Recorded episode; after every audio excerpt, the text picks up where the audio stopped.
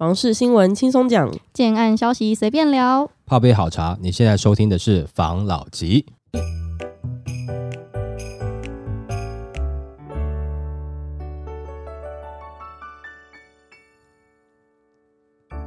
关心你的房事幸福，我是房老吉。我是大院子。今天呢，要来聊，大家都知道平均地权条例已经讲一阵子了嘛，然后它正式实施的，我们知道是在七月嘛。本周的二十五号呢，就有先行预告平均地权条例它执法的部分，跟大家分享平均地权条例执法预告。专家预言，房市将会产生两大变化。平均地权条例执法今天开始预告，草案中明定签约后发生六种重大事故可申请换约。专家都。分析政策将会带来两大变化。首先，预售期会拉得更长，考验开发商的能力。另外是豪宅的市场会受到冲击，长期可能会导致豪宅买气量缩。那在一月三读修正通过的平均地权条例部分条文，寄出五大重拳遏制炒房，包括限制按约转售、重罚炒房行为，最高可处新台币五千万元，增订检举奖金制度，司法人购买住宅改为许可制，且五年内不得转移。预售屋解约要申报登录。那内政部长。在二十五号早上就举行记者会，说明平居地权条例配套执法的内容。新定的五部执法政策重点包括：司法人买受住宅许可制、限制预售屋、新城屋换约转售、建立检举奖金制度。专家指出，执法公告得申请或转让与转售，列出六大情形，包括本人因非自愿离职且逾六个月未就业，本人或家庭成员罹患重大伤病，本人或家庭成员的房屋因灾害。损毁而不堪居住，需另行租屋。本人或家庭成员发生意外事故，导致第三人重伤或死亡，买受人死亡，继承人无意保留。最后是共同买受人间的转售与让与。根据以上，专家透过这个新闻稿指出，政策早就明朗化了，而且达到贺主预售屋投资与投机的行为。统计预售屋每月实价揭露状况，二零二一年第四季政策发酵前，每月预售揭露的金额为一千八百亿元，但去年的下半年。年到今年的二月，平均单月只剩下约八百五十亿元。研判平均地权条例上路后，对于当前的房市不会造成进一步的冲击。但是政策上路后，专家指出，仍将为房市带来两大改变，就是我们一开始有提到的预售屋市场未来将会以自用为主，销售期会拉得更长，考验开发商对于产品规划还有资金筹划的能力。第二点是司法人购置住宅的限制，将冲击高端市场买气，短期可能会造成一波豪宅成交。潮，但长期可能会导致豪宅的买气量缩。那至于检举奖金的部分，应该还是以贺主为主。事实上，预售禁止换约转手，开发商就不会配合更名，也无法转让。研判比较有争议的是检举炒作行为，但仍需观察未来政策如何执行。司法人投入都更方面，平均地权条例执法修正将都更围绕与一般合建情形独立列为免经许可项目。但中华民国不动产开发商全联会理事长接受中央。社采访的时候重申，根据执法，在都更案公开展览阶段才能免经许可，但多数是行业者在这个阶段已经取得超过八成以上住户的同意了。此时再谈购买整合已经太迟了，也没有什么实际上的效益。专家就表示，期盼政府让业者跟进地区或单位内的旧屋买卖时不需要经过许可，以免妨碍都跟整合，避免政策矛盾。反正呢，这一个就是发布了这个执法，等于是在正式上路前的。一个再次的预言吧，感觉像是这样子。但是专家的想法是，因为平均定权条例出来了，已经造成明显市场降温，所以他认为这个执法在这个阶段去做一个预告，也不会再造成市场太大反应。之后真的平均定权条例开始上路之后，这两大状况会发生。如果以专家讲法，我不能说全然认同了，可能这样讲，有的人会生气啊。就是说，你平均地权条例听到声音以后，房市就稍微冷却了，干嘛要？阻止它实施。事实上，之前也有一些专家讲说，其实，在平均地权条例实施之前，房市已经降温了。所以，房市在降温的这个部分跟平均地权条例没有什么太大的关系。但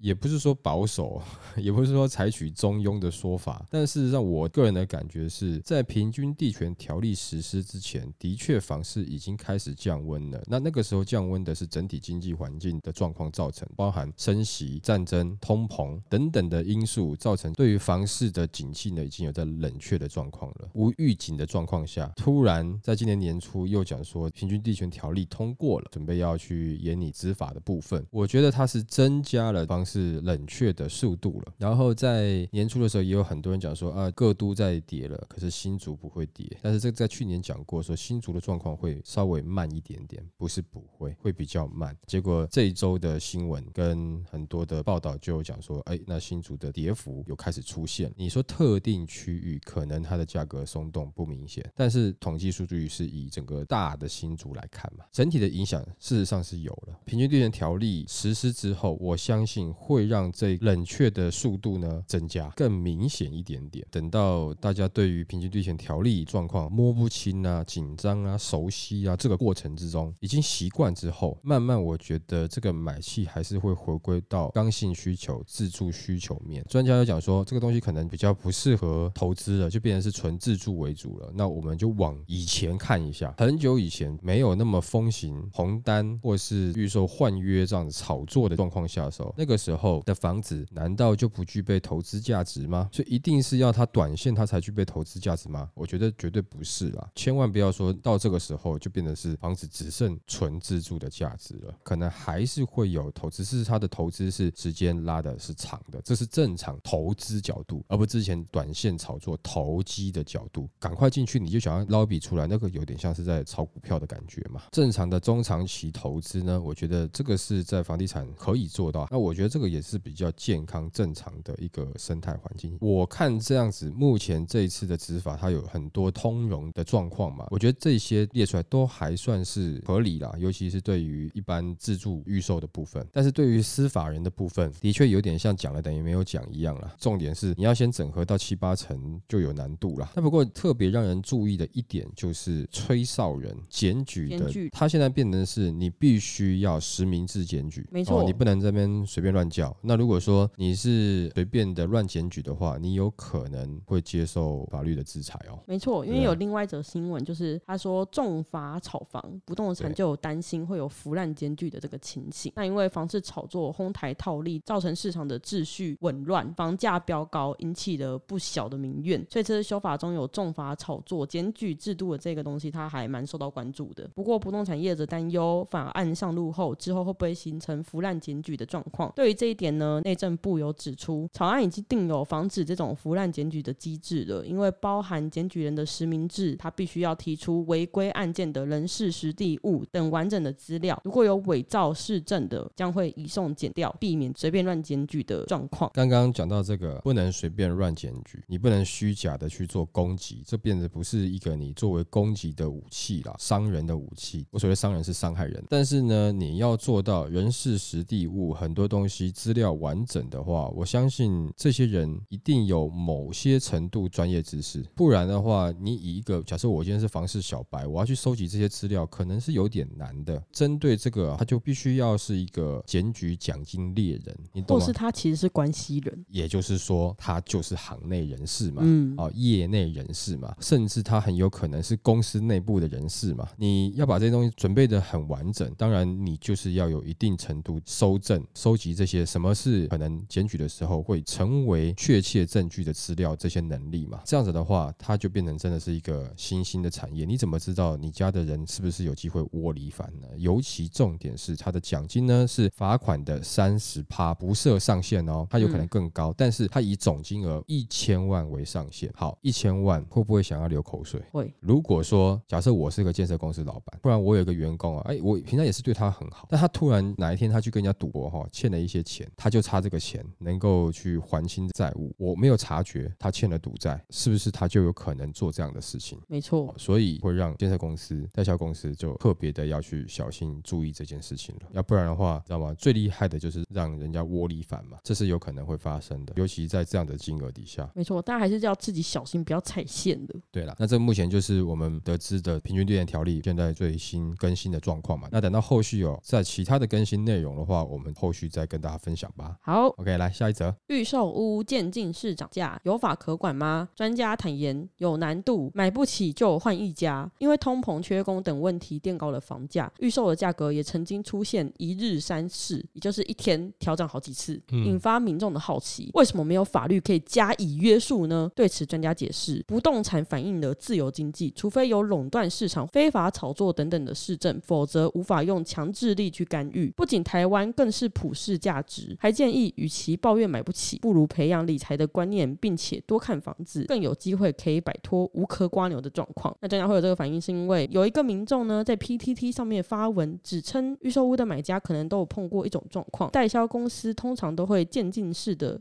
涨单价，例如每隔几个月每平会加价三到五千元，还会宣称是需求量大所造成的，并且强调必须涨价，实际上却有很多房源未售出，但业者仍会不断的涨价，还提到调涨完全是由建商或代销决定，意图制造晚来只会变贵的感觉。好奇政府为何限制转单换约，但却允许这种持续渐进式的价格调涨呢？那这篇文章呢，就掀起了一波讨论。部分的网友认为，定价要由第三方来管控，一开始就要明定所有的价格。还有人消极的表示，鸡蛋涨价都管不动了，更何况是房子。另外有观点质疑干预自由市场，甚至反问原剖，法律也没有禁止你降价卖吧？你可以不要买就好了啊。网络上的意见正反面不一。对此，消费者文教基金会董事长就表示，不动产有别于鸡蛋、稻米等民生必需品，就算买不起，也可承租代替，没有迫切需求，因此很难调控价格。这也是中中央始终没有出手的主因，旨在避免干预自由经济，更是包括台湾的普世价值。除非有垄断市场或非法炒作的市政啊，不然没办法用强制干预。专家指出，预售价格反映市场机制，常见的情况是业者销售到一定的层数，会要营造买气，所以还会调高它的价格。一方面是让早鸟消费者的有捡到心态的便宜，还能营造抢便宜要快的氛围。类似饥饿行销的手段，在自由市场当中其实并不违法。买或不买，终究回归需求面，只能提醒消费者培养自己的理财观念，也多去看看，因为这样子你的选择就不会只有这一家。房子是人家盖的，人家要卖多少钱，你真的政府难控制，他也许就不想卖啊，他也许只想自己保留着啊。就譬如说我今天跟你讲说，你收藏的东西，我随便开一个价格，我想要买，结果你一直不卖，好了，我同意你的价格，我再去找你，你又调涨了，那我要政府来管，不是？那我家东西我不想卖你啊，贴标签在下面干嘛？没有，我只是让人家知道我家这个艺术品现在具备这个价值，好，我让你知道这个标价，但我没有一定要卖你，你很难去管人家，因为有些人又听起来不高兴了，他现在在买房子遇到困难，他买不起房子，可是房子又一直涨，那好像政府没有管这个东西，政府难管，因为如果说他今天能够管房子，也就代表是食衣住行他都管得到了。我们来看一下，假设今天政府限制房价上去，首先要先限制地主的地价，先不讲之前讲政府带头炒地的这个事情，他也要去限制地价嘛，不然的话，建设公司怎么做？如果说你的地价很高，房价又被限制，而不是只是限制说打个九折八折，是要限制到可能原坡他买得起的程度，等于是建商要赔钱帮你盖啊，有可能啊。没错。好，那先不要讲赔钱了，赚的比较少，得到的结果是什么？以一个企业主的心态，假设我们今天公司的产品在市场上被人家杀价了，得到的结果是我就不能帮我的员工的薪资太高，而且他可能要一个人负责更多的事情。以前是一个人多工，现在要一个人更多工。然后呢，薪资是不是有可能被讲说呃供体时间稍微下修一下？不知道这样子同样的状况，如果是在其他的产业造成整个牵动，那市场价格包含薪资都是由政府那边定的，得到最后的结果可能还是买不起啊？为什么呢？因为你的薪资也被调降了，就是因为这个会有联动的关系嘛。没错，因为你造成了某些人的收入降低了，那某些人的收入降低，他可能就更难去买消费。那其他的老板遇到这样的状况，慢慢也只能削价竞争，或者是说还要去降低他的人事开销等等的开销，就会有更多人不能去做更多的消费。而且我觉得原 po 与其现在这个阶段在网络上提出这个想法，他不如就真的好好先出门看看房子，因为就我知道状况，的确在之前房市热的时候，我常常在从业人员的朋友口中听到一日三市的情况，因为他们知道我有在看嘛，他们都会问我要不要投资，他说你要投啊，你要投啊，我跟你讲，我礼拜一要开会，开完会之后董事长要调涨，叭叭叭叭，他就会跟我讲这些东西。我已经很久没有听到这个消息了，对，也就是代表大部分的案子应该现在都是保持一个持平，他们也不敢轻易调降，但是就是稳住目前的价格，已经没有那种定高价格的氛围了。明显人很多，你如果感受到市场是这个氛围，然后你也曾经对这件事情有所反弹的话，是不是在现在这个阶段可以赶快出门的？对我跟你讲，因为你这样讲，就会回到我上两个礼拜，不是有人在攻击吗？我们好像是叫人家去接人家的盘嘛，其实不是啊，其实不是啦，因为他刚刚讲说限制价格，这个其实就是梦想的话啦，就有太多人可以举例，这个东西是不可行的。刚才只举一个有可能会发生的状况，针对他如果是真的想买房，现在大家看得出。出来房市涨不动，涨不动当然有很多的原因，而且此时此刻，我相信政策也不会让房市有任何可以涨的空间，尤其下半年要选举了。那在这段时间，大家观望气氛浓厚，很多人呢觉得说房价也没有特别下修，或者是说跌到我可以接受的范围内，他就不去看，真的应该是反向来操作一下。对于房价，其实还是有一个隐藏的问题，也就是说，在之后开始收 ESG 的碳税，现在其实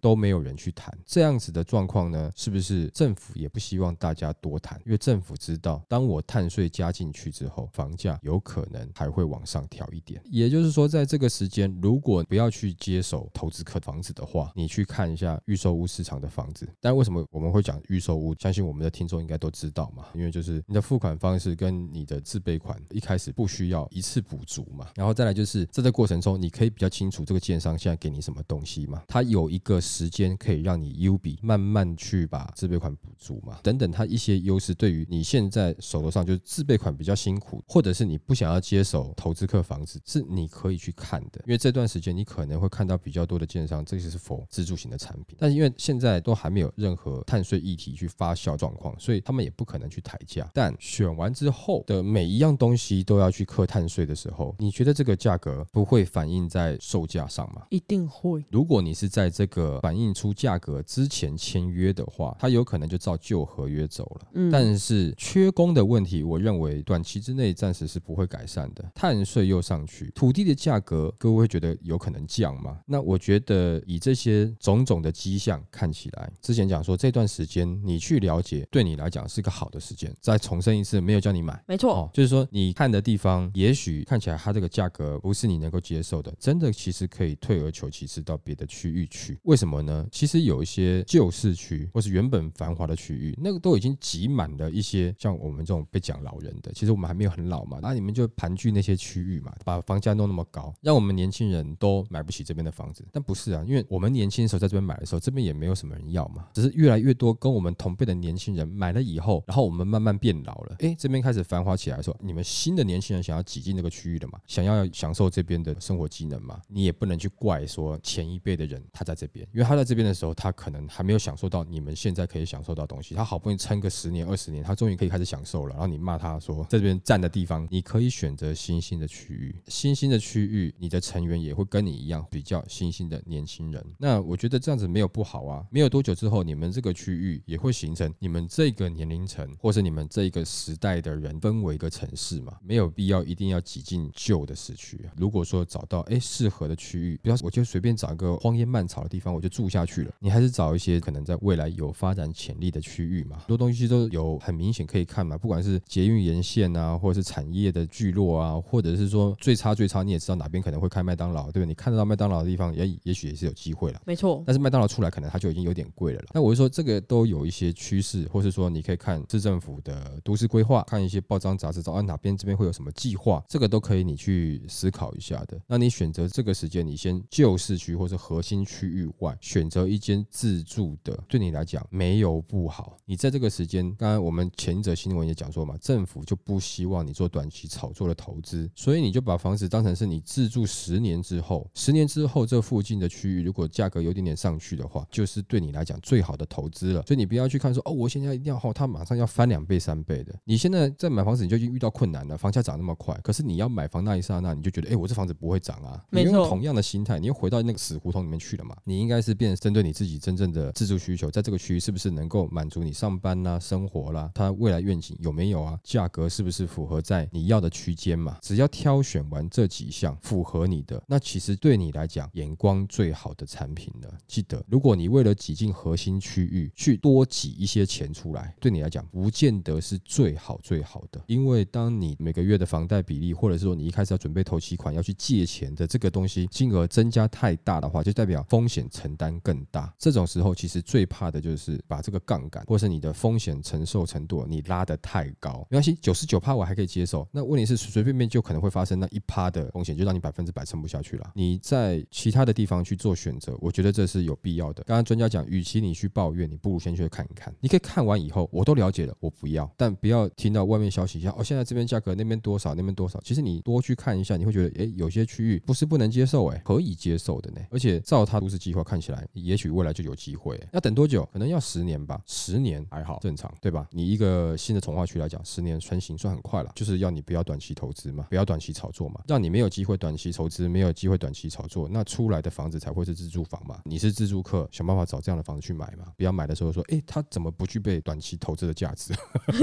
自己也很矛盾。所以这个时间点，我觉得是可以的，好吧？就努力去看一下吧。好，OK，好，来下一则。疫后店面强势回归，专家铺投资掌握四大方向。信义全球在二十五号发布了二零二二年台北市店面买卖交易排行榜，以中正区的台北车站站前商圈每平单价三百八十二万元登北市金店面冠军。专家分析，站前商圈无铁共构为北市重要的交通枢纽，加上有东区门户计划、双子星大楼等等的重量级开发案加持，带动站前商圈店面交易向上成长。刚刚。讲了第一名嘛，第二名则是中山区的南京东路二段，是以单价两千九百五十万元。第三名呢，在大安区的延吉街，单价两百三十五万元。根据信义的专家观察，去年包含中正区、中山区、大安区、信义区店面交易都有单价每平两百万元以上的交易，主要是因为疫后的百业正在恢复元气当中，大家都正常的进公司上班，而这些行政区皆有办公大楼群聚，上班族有日常饮食。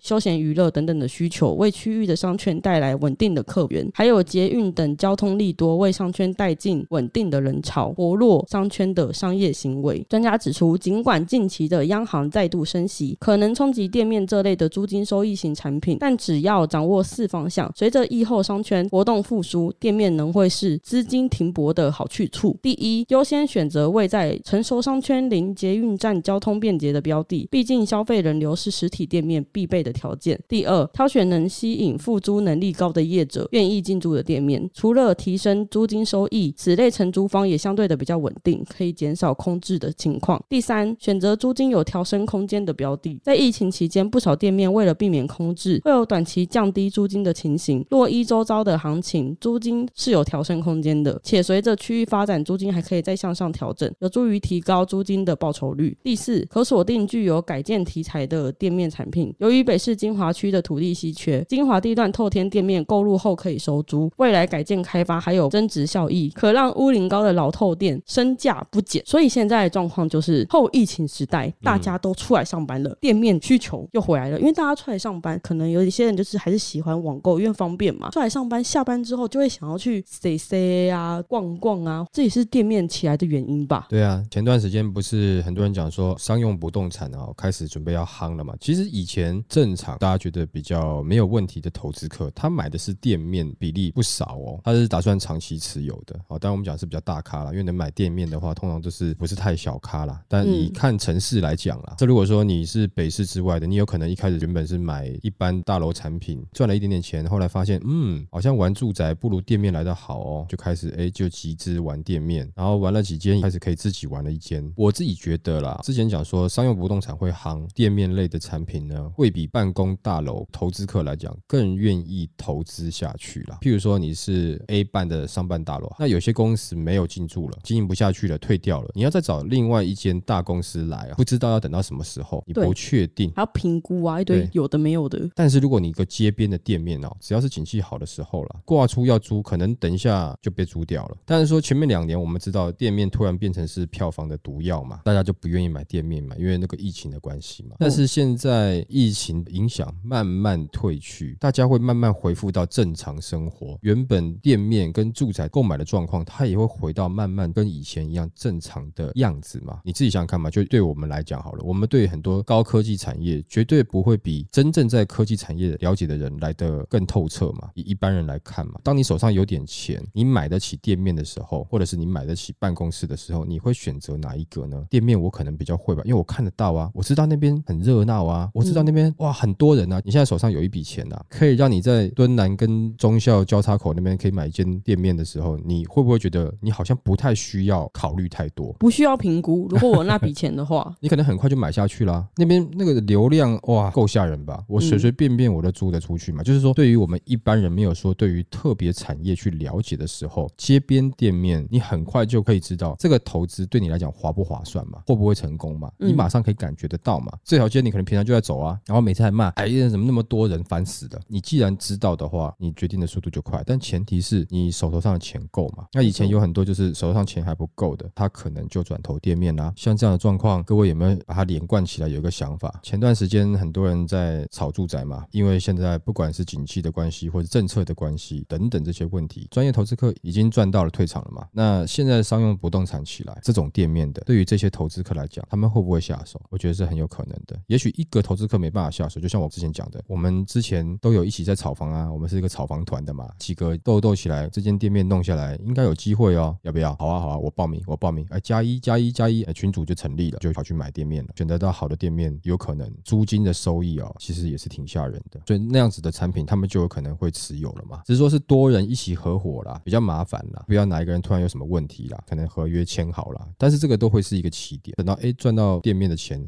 哇，原来是这样子哦！好，可能就有人开始想说，那没关系，这一户是跟你们合的，下一户我要自己来，这样子有没有可能带动当用不动产呢？如果是这样的角度去看的话，有可能啦。很多投资客会觉得办公室哦不错，但是他没有办法掌握住。但是像我刚刚讲的这种店面，他觉得掌握度比较高，而且看得到啊，对，看得到，就是哎就在那边啊，这边就很繁华啊，这个就变成是跟我们一般的自住就比较无关的了。毕竟你说好，那我现在先不买住宅，我先跟几个好朋友存点钱，一起去买个店面。可不可以？你要去冒那么大的风险，我也不会跟你讲说不行的。但我会跟你讲超级危险的，因为第一个你买房小白，你不是很有经验嘛。再来是几个人合伙状况会是什么？通常你在哪一个阶段你会找到的合伙人哦，可能都跟你的状况是差不多的。你能够承受多少风险，也就是你的合伙人大概也都差不多能够承受到多少风险。当到风险过大的话，我觉得就很危险了。不过可以看得出来，慢慢街边店销量慢慢起来啊，就会发现整个市场可能要恢复到跟以前比较类似的状况了。我相信也会有蛮多的投资客开。始进驻在一些街边店、房地产投资，这样子的话，那就可能有很多投资客会想说，哦，那我们就准备去来玩一些街边店这种东西。各位要记得，一般店面哦来看，就是说贷款的部分哦，它的利息会比较高，而且呢，通常它的这个贷款成数大概顶多就是在六成左右啦。所以你要准备的自备款也更多了，因为银行没有特别喜欢做店面，因为对他来讲这个风险比较高，因为转手比较不易嘛，哈，因为能够接手店面的人。毕竟也是比较少数啦，不像是一般住宅啦。如果说你有心要去做店面的投资，在这个地方你就要先注意一下了，好吧？谢谢大家收听这一集的房老吉，拜。